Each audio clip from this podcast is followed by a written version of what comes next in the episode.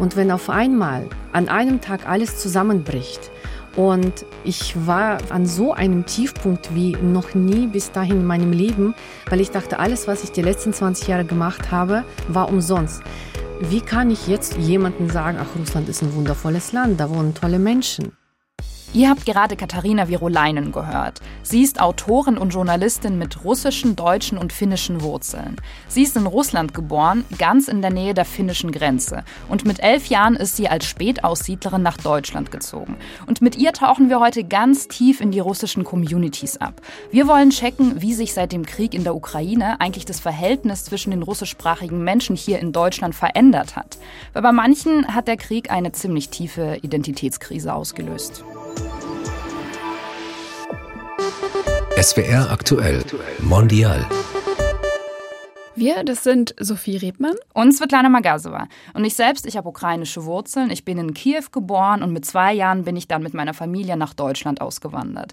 Und ja, ich bekomme in meinem Umfeld hautnah mit, wie der Krieg Familien, Partnerschaften oder auch Freundschaften spaltet. Und zu dem Krieg und der aktuellen Situation gibt es in den russischen Communities sehr unterschiedliche Perspektiven, die ich versucht habe, in Voice Messages möglichst hörbar zu machen. Genau, ich habe dir und Katharina zu verdanken, dass äh, wir da so tief reinblicken können in die russischsprachigen yes. Communities. Ein kleiner Disclaimer auch vielleicht an der Stelle. Wir sprechen in dieser Folge einfachheitshalber von russischen oder russischsprachigen Communities. Damit meinen wir sowohl Russlanddeutsche als auch Geflüchtete aus der ehemaligen Sowjetunion, so wie du, Svetlana, äh, oder Menschen, die aus einfach anderen Gründen aus den ehemaligen Sowjetrepubliken nach Deutschland gekommen sind und immer noch eine enge Bindung zur russischen Kultur haben. Katharina Virolainen fokussiert sich im Gespräch vor allem auf die russlanddeutsche Community, also auf die Menschen, die im 18. Jahrhundert aus Deutschland nach Russland migriert sind. Und in den 1990ern mit dem Zerfall der Sowjetunion sind viele davon dann wieder nach Deutschland zurückgekommen, sozusagen in die ehemalige Heimat. 2,4 Millionen Menschen waren das etwa. Aber jetzt zu Katharina. Liebe Katharina, schön, dass du da bist. Vielen Dank und ich freue mich sehr, hier zu sein. Ja, liebe Katharina, wir haben ja schon mal gesprochen mit dir. Wir haben ein Interview geführt, vor ungefähr einem Jahr war das für SWR Heimat. Damals hast du dich so beschrieben. Du hast gesagt, ich bin eine Deutsche mit finnischen Wurzeln und russischer Seele. Würdest du das immer noch so von dir sagen? Leider nicht. Ich habe diesen Satz zum Beispiel auch auf meiner Homepage entfernt weil ich mich gerade mit der Selbstbeschreibung sehr schwer tue, muss ich ehrlich sagen. Seit dem Beginn des Krieges in der Ukraine. Und ich war ja sehr viele Jahre in dieser Selbstfindungsphase. Wer bin ich eigentlich? Wie kann ich diese einzelnen Identitäten ähm, einsortieren in dieses Gesamtgebilde?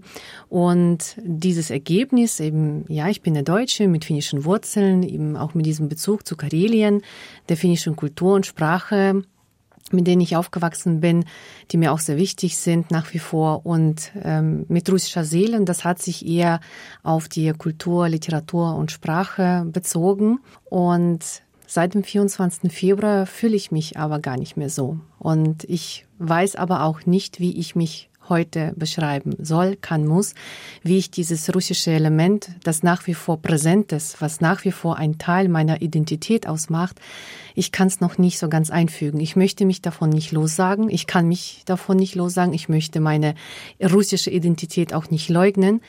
Aber es fällt mir gerade, ähm, ehrlich gesagt, sehr schwer. Ich fühle auch, als hätte man mir meine Heimat wieder genommen. Und deswegen bin ich auch momentan in diesem Zustand der Zerrissenheit, weil ich ehrlich gesagt auch gar nicht weiß, wie ich ähm, damit weiterleben kann, mit dieser Zerrissenheit und ähm, ob ich je wieder auch ähm, zum Beispiel nach Russland gehen, also zum Beispiel nach Karelien gehen kann, in das Dorf, in dem ich aufgewachsen bin. Und ich weiß noch, wie wir letztes Jahr mit meinen Kindern Pläne gemacht haben für dieses Jahr. Und dann hat mein Sohn mich gefragt, Mama, ähm, werden wir irgendwann mal in das Dorf gehen, wo du geboren bist. Wir würden das gern mal sehen, ja. weil ich immer diese Geschichten erzähle und manchmal sagen sie auch, ach äh, Mama, jetzt nicht schon wieder die, diese Geschichten aus der Vergangenheit, weil ich dann immer predige. Also zum Beispiel, wenn sie irgendwas nicht machen wollen im Haushalt, dann fange ich immer an, ja und ich in meiner Kindheit musste dann auf dem Kartoffelfeld arbeiten oder sowas in der Art.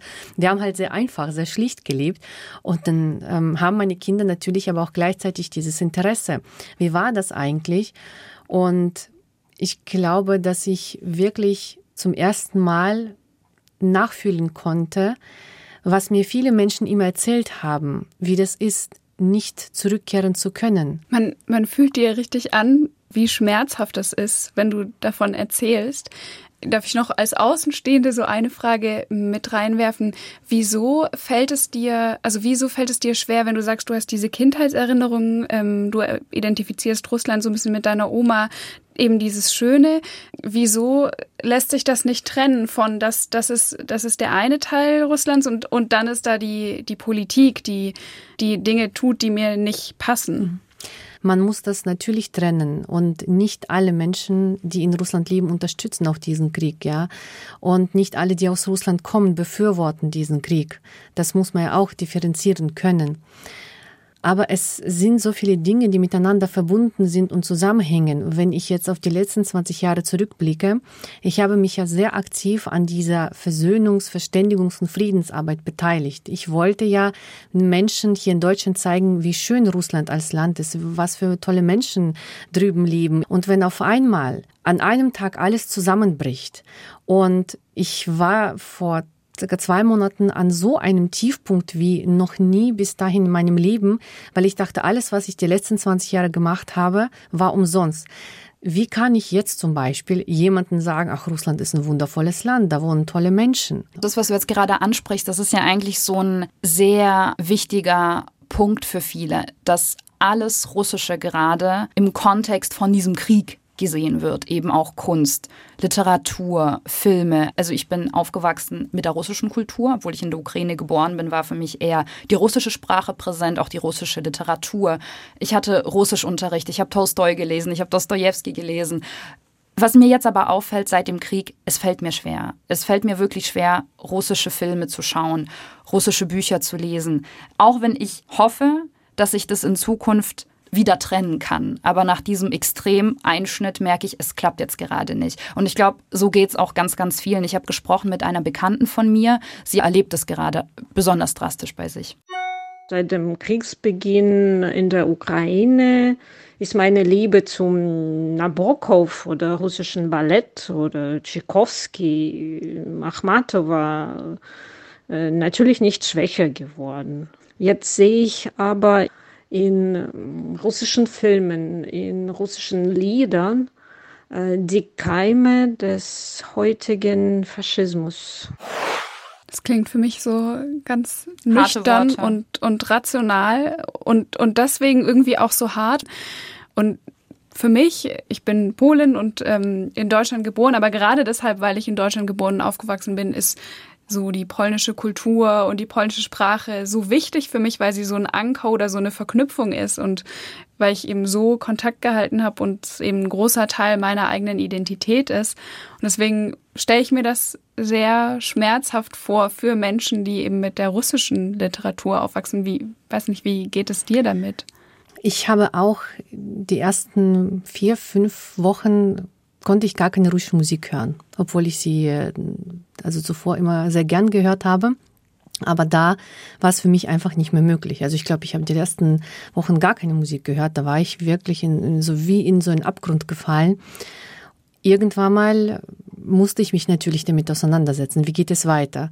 Denn ich möchte auch nicht auf einmal alles jetzt aufgrund von diesem Krieg verteufeln, was mir zum Beispiel lieb war. Und ich habe sehr oft auch daran denken müssen, dass meine deutschen Vorfahren in der Sowjetunion ja sowas ähnliches, natürlich viel härter und auf ganz anderen Ebenen erlebt haben, denn damals wurden sie ja in der Sowjetunion für den Krieg, für den Übergriff ähm, also von Nazi-Deutschland auf die Sowjetunion verantwortlich gemacht. Damals ist uns ein großer Teil unserer russlanddeutschen Kultur weggebrochen, denn es wurden Verlage geschlossen, es wurden Bücher vernichtet, Manuskripte, ähm, die komplette Intelligenz, also alle Schriftsteller, Künstler, Musiker, sie wurden verhaftet, sie kamen in stalinistische Lager. Das heißt, uns wurde ein großer Teil unserer Identität, unserer Sprache und Kultur geraubt. Und und wir erleben jetzt das Gleiche, natürlich jetzt nicht in der Härte, wir werden ja nicht hier deportiert oder in stalinistische Lager oder in Lager gesteckt, aber wir erleben vom Gefühl her das Gleiche nur aufgrund unserer russischen Herkunft. Und ich habe mich dann irgendwann mal dagegen gewehrt, weil ich gesagt habe, nein, ich möchte das ganz klar trennen. Und eigentlich mussten wir oder sollten wir aus der Vergangenheit lernen. Und es spielt ja letztendlich auch total in die Karten dieser russischen Propaganda. Ich bekomme das auch aus meinem Umfeld immer wieder mit. Die sagen, na ja, was habe ich denn mit dem Krieg zu tun? Und wir werden diskriminiert und sprechen von Russophobie. Und das ist natürlich die Gefahr, dass dadurch, dass man eben Kunst und Kultur und Literatur so sehr in den Mantel von diesem Krieg so sehr in diesen Kontext stellt und dadurch entwertet, dass sich dadurch die Menschen eben auch, auch entwertet fühlen in ihren Gefühlen und in dem, was sie als ihre Vergangenheit sehen. Mhm. Katharina, wie kriegst du, also ich habe es ja gerade schon angesprochen, russische Community, wie bekommst du da die Stimmungen mit? Hast du viele Freundschaften abbrechen müssen? Ich habe sehr wohl Kontakte abbrechen müssen, weil ich teilweise nicht ertragen konnte, was die Leute da bei sich in WhatsApp-Status oder in sozialen Medien posten. Auch die Angriffe meiner Person gegenüber, wenn ich irgendwo ein Interview gegeben habe. Ich habe mich ja eigentlich schon am ersten Tag positioniert. Und ich finde, dass ehrlich gesagt ist meine Meinung, muss niemand äh, verstehen oder der gleichen Meinung sein. Aber ich finde es schwierig, wenn man in dieser Situation sagt, nee, nee, ich möchte neutral bleiben. Da kann man nicht neutral bleiben. Aus meiner Sicht kann man da nicht neutral Oder bleiben. Ich kenne mich nicht aus mit Politik. Ich genau, beschäftige also, mich nicht so mit den Nachrichten. Da muss man kein Experte in Politik sein, um verstehen zu müssen, dass ein Krieg immer Leid bringt. Ähm, oder dass äh, mir plötzlich unterstellt worden ist, ich werde für meine Posts bezahlt. Wenn Sie dann um die Ecke kommen mit solchen Anschuldigungen und sagen, ja, du verdienst jetzt wahrscheinlich dir eine goldene Nase mit deinen Postings. Also da könnte ich umfallen, wirklich. Als und da packt mich natürlich so eine Wut und die ersten Wochen habe ich natürlich äh, versucht, ähm, mich dazu erklären und auch auf die Leute einzureden. Und irgendwann mal habe ich mir gedacht, eigentlich könnte ich diese Zeit viel sinnvoller nutzen, indem ich helfe, indem ich neue Projekte mache, Aufklärungsarbeit betreibe, wirklich für die, die noch offen sind. Man muss ja auch seine Energien einteilen. Also du bekommst es sehr, sehr stark mit aus deinem Umfeld letztendlich, ja. ja. Ähm, ich selber bekomme das in meinem Umfeld nicht so stark mit, aber eine Bekannte von mir, bei ihr trifft es wirklich ihre, ihre allerengsten Menschen, sowohl in Russland als auch hier vor Ort. Und ähm, sie hat uns eine Voice Message geschickt. Meine Mutter ist sicher, dass die Ukrainer selber ihre Städte bombardieren. Und das meint sie absolut ernst, tatsächlich. Die meisten Russen hier in Deutschland denken genauso. Ich habe einige Freunde auch hier äh, verloren. Eine Freundin sagte sogar, dass ich eine Faschistin bin, weil ich gegen Russland in diesem Krieg äh, protestiere, obwohl ich selber aus Russland komme. Du hast gerade sehr wissend genickt und die Augen verdreht. Ja, also ich denke, ähm, da würden auch viele von meinen Freundinnen und Freunden da einstimmen, die gerade das Gleiche erleben. Da sind immer die gleichen Sprüche, die gleichen Beleidigungen, die gleichen Argumentationen, die kommen. Wobei ich muss sagen, es hat in den letzten zwei Wochen sehr stark abgenommen. Also aber trotzdem ist es ja so, dass der Teil der Community, der laut ist oder der auffällt, sind eben pro-russische Demos, ähm, die man sieht. Da habe ich die Autokorsos im Kopf, die in verschiedenen deutschen Städten aufgeploppt sind und da ähm, durch die Straßen gefahren sind mit russischen Fahnen. Also scheint irgendwie so, als würden da zumindest ein Teil von der Community der russischsprachigen eben irgendwie so ein Zeichen für Russland äh, setzen zu wollen. Ähm, in Lörrach haben unsere SWR Kollegen und Kolleginnen mit Teilnehmenden einer solchen Demo, die im April stattgefunden hat, gesprochen und sie gefragt, warum sie dabei sind. Wir möchten Frieden haben. Wir sind nicht gegen etwas persönlich, aber gegen Faschisten, gegen Narzissten. Es sind Faschisten und Narzissten in der Ukraine und wir werden hier diskriminiert für irgendwas, für was wir nichts können. Wir arbeiten hier, wir leben die meisten hier schon knapp 30 Jahre. Wir sind niemals gegen die Ukraine oder für den Krieg oder für den Putin oder für seine Fälle, was er macht. Wir leben hier in Deutschland und haben vor, weiter hier friedlich zu leben. Ich selber ähm, stehe den Autokorsos sehr kritisch gegenüber, das sage ich gleich.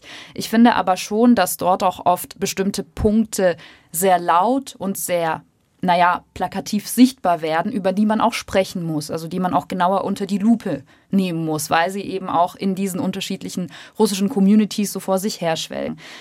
Eine Sache, die er angesprochen hat, ist Diskriminierung. Da sind wir schon kurz reingetaucht am Anfang, dass Literatur, Kunst gewissermaßen entwertet wird und das tut den Menschen weh. Aber jetzt in Bezug auf Alltagsdiskriminierung, ähm, Katharina, hast du seit dem Krieg, also seit dem 24. Februar, in deinem Alltag Diskriminierung erlebt? Ich selbst nicht. Ähm, das hängt vielleicht auch damit zusammen, dass die Menschen jetzt in Eppingen Umgebung mich auch kennen und ähm, auch gesehen habe, dass ich mich da seit den ersten Tagen auch gegen diesen Krieg ausspreche und mich eben für die Menschen in und aus der Ukraine einsetze. Aber es gibt diese Diskriminierungsfälle, leider, klar. Man muss aber natürlich, wie gesagt, wieder differenzieren. Ähm, ich habe vorhin diese Fake ähm, Nachrichten auch erwähnt, diese Videos und Fotos, die jetzt durch die sozialen Medien, die auch durch sämtliche WhatsApp-Gruppen, Telegram-Gruppen kursieren.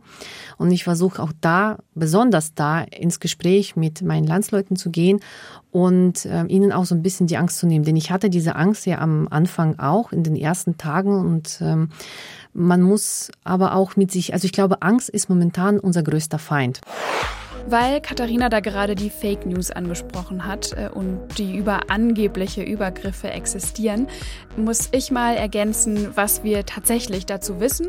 Unsere SWR-Kollegen von Report Mainz haben im März zu dem Thema recherchiert und bei Innenministerien der Länder und bei Polizeipräsidien angefragt.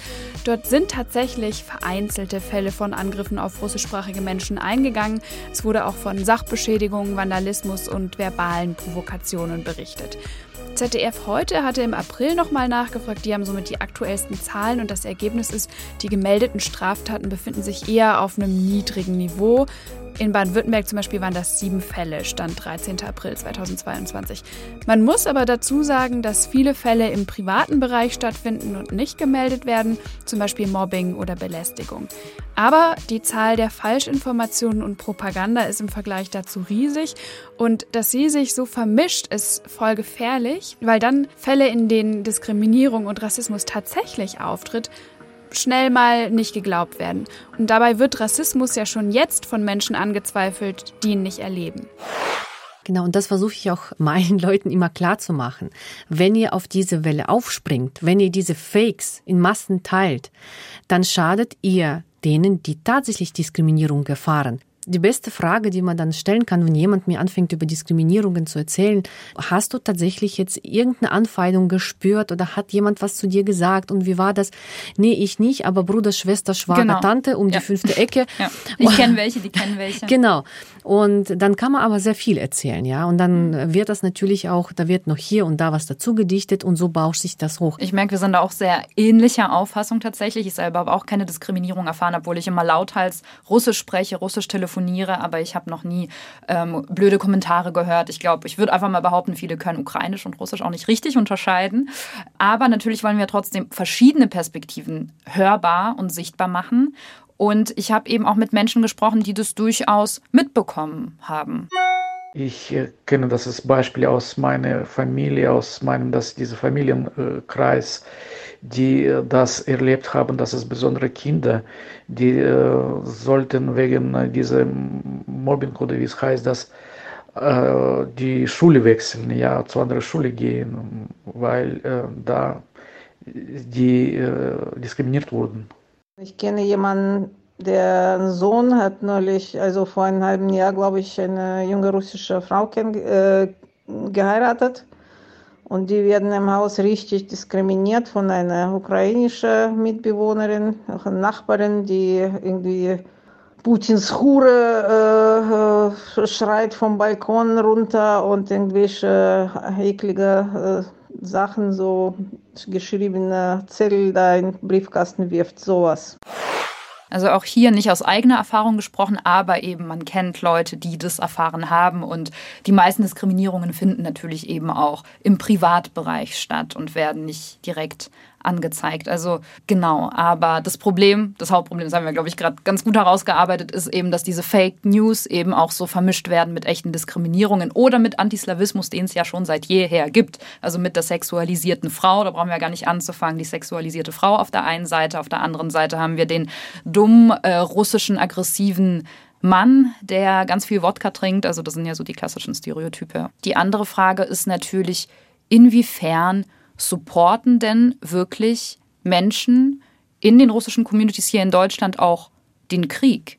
Und ich habe aus meinem Umfeld nicht so viele Menschen, die den Krieg an sich supporten. Also vielleicht geht es dann um Diskriminierung, dass das kritisiert wird oder der sogenannte einseitige westliche Blick.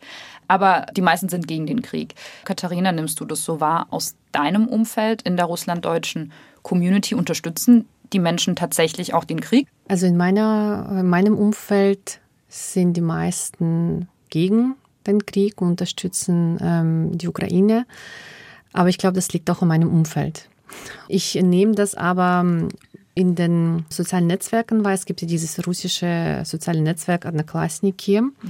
Also die Hölle unter den sozialen genau, Netzwerken. Genau, Adnaklasniki ist genau übersetzt quasi ähm, Klassenkameraden. Klassenkameraden. Genau. Mhm. Ähm, ich habe auch ein paar, also ferne Bekannte, die eben bei diesen Autokursus äh, mitgemacht, also die ich dann übers Internet kenne, über Facebook oder Instagram.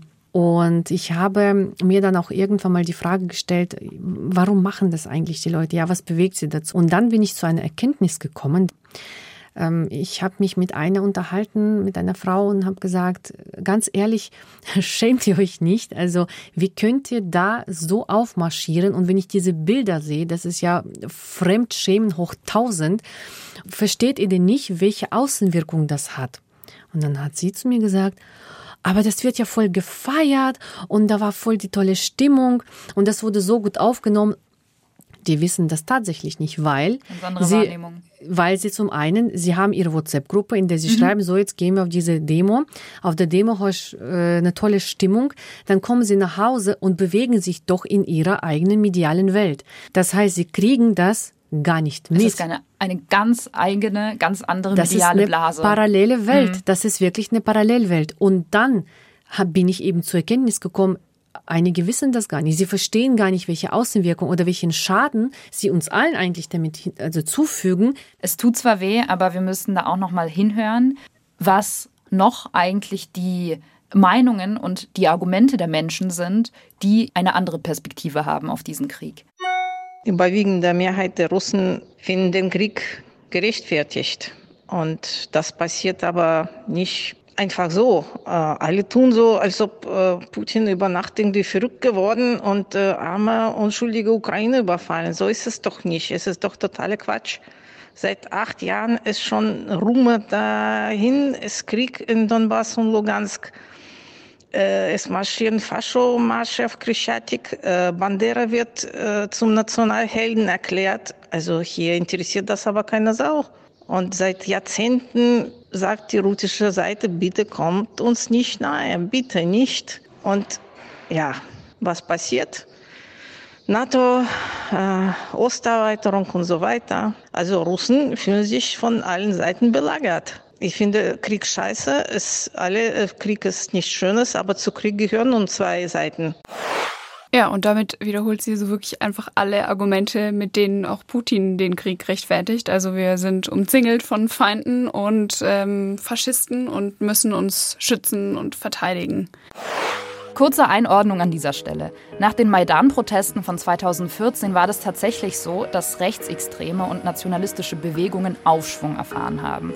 Aber bei den Parlamentswahlen 2014 und 2019 kamen diese Kräfte und diese Parteien auf weniger als 5 Prozent. Also sie verloren an Einfluss. Und im russischen Fernsehen wird so dargestellt, als wäre dieses Problem sehr groß und als wäre die ganze Ukraine voll von Rechtsextremen und Nazis. Was Wladimir Putin letztendlich auch als Vorwand nimmt, um den Krieg gegen das ganze Land zu führen.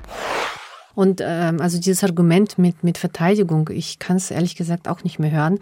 Ja, man verteidigt sich innerhalb seiner eigenen Landsgrenzen. Aber wenn ich in, also woher nehmen die sich das Recht, in ein Land einzumarschieren? Und also das macht mich so wütend, dass die Menschen das gar nicht hinterfragen, ja, dass sie gleich eben mit diesen vorformulierten Propagandasprüchen kommen und du merkst einfach, egal wie viel Gegenargumente du bringst, dass das stößt bei ihnen, also wie, es ist so wie eine Mauer und die wollen nichts hören. Ja, also ich habe auch neulich mit einer russischen Aktivistin in Moskau gesprochen, die eben auch gesagt hat, dieses Narrativ, dass wir von Feinden umgeben sind, das ist einfach wahnsinnig stark. Das ist sehr intensiv und ja, viele kritisieren auch in meinem Umfeld diese ähm, diesen einseitigen Blick, also zum Beispiel diese NATO-Osterweiterung wird sehr, sehr oft angebracht. Also warum ist es denn so, dass äh, die Grenzen sich immer weiter verschoben haben? Warum ist es so, dass amerikanische Kriege weniger kritisiert werden als die russischen Kriege und so weiter? Also es wird immer so ein bisschen weggeleitet.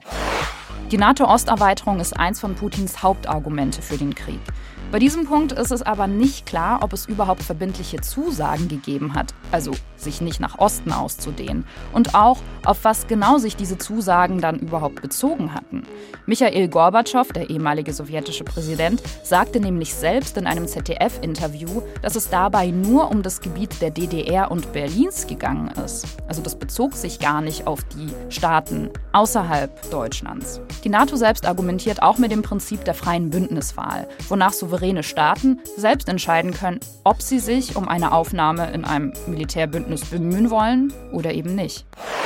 Du hattest angesprochen, das mit der medialen Berichterstattung. Also das rührt ja vermutlich auch daher, dass sich die Menschen in irgendeiner Form, ähm, und da nehme ich mein Umfeld nicht komplett raus. Ich kenne das wie das, ich bin zum Beispiel selbst auch ohne Tagesschau aufgewachsen. Ich bin nicht mit den deutschen Medien aufgewachsen. Ich bin eben auch mit einem sehr, sehr kritischen Blick auf die westlichen Medien aufgewachsen.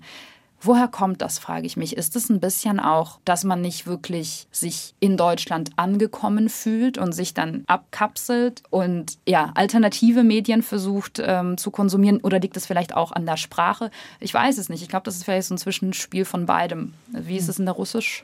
Zum einen natürlich an der Sprache wenn man den Zugang zu Medien in seiner Muttersprache die man versteht, wo man sich jetzt nicht anstrengen muss, wo man nicht jedes Wort nachschlagen muss. Man muss ja auch sagen, dass viele Deutsche aus Russland ähm, nicht perfekt die deutsche Sprache beherrschen und natürlich tendiert man doch eher dazu, russische Medien zu konsumieren. Und man macht sich das ja auch sehr gerne bequem. Für mich war das ein Stück harte Arbeit, als der Krieg in der Ukraine begonnen hat, mich da auch so ein bisschen durch die Medien durchzuarbeiten. Wer berichtet wie? Ich wollte auch nicht nur deutsche Medien konsumieren. Ich äh, verstehe auch Russisch, Ukrainisch, Englisch.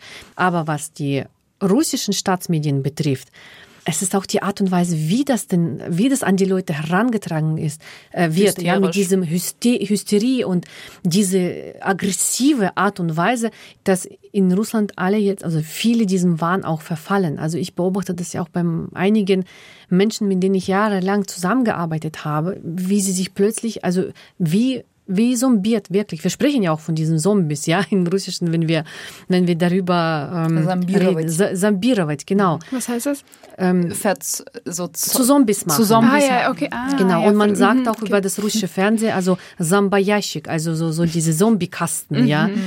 Aber äh, ich habe eine provokante Frage. Wenn du jetzt ähm, eben merkst oder auch selber sagst, dass die Medien so eine krasse Kraft haben und merkst, dass Menschen, mit denen du früher zusammengearbeitet hast, dem jetzt wieder verfallen, wieso glaubst du dann noch an den Dialog?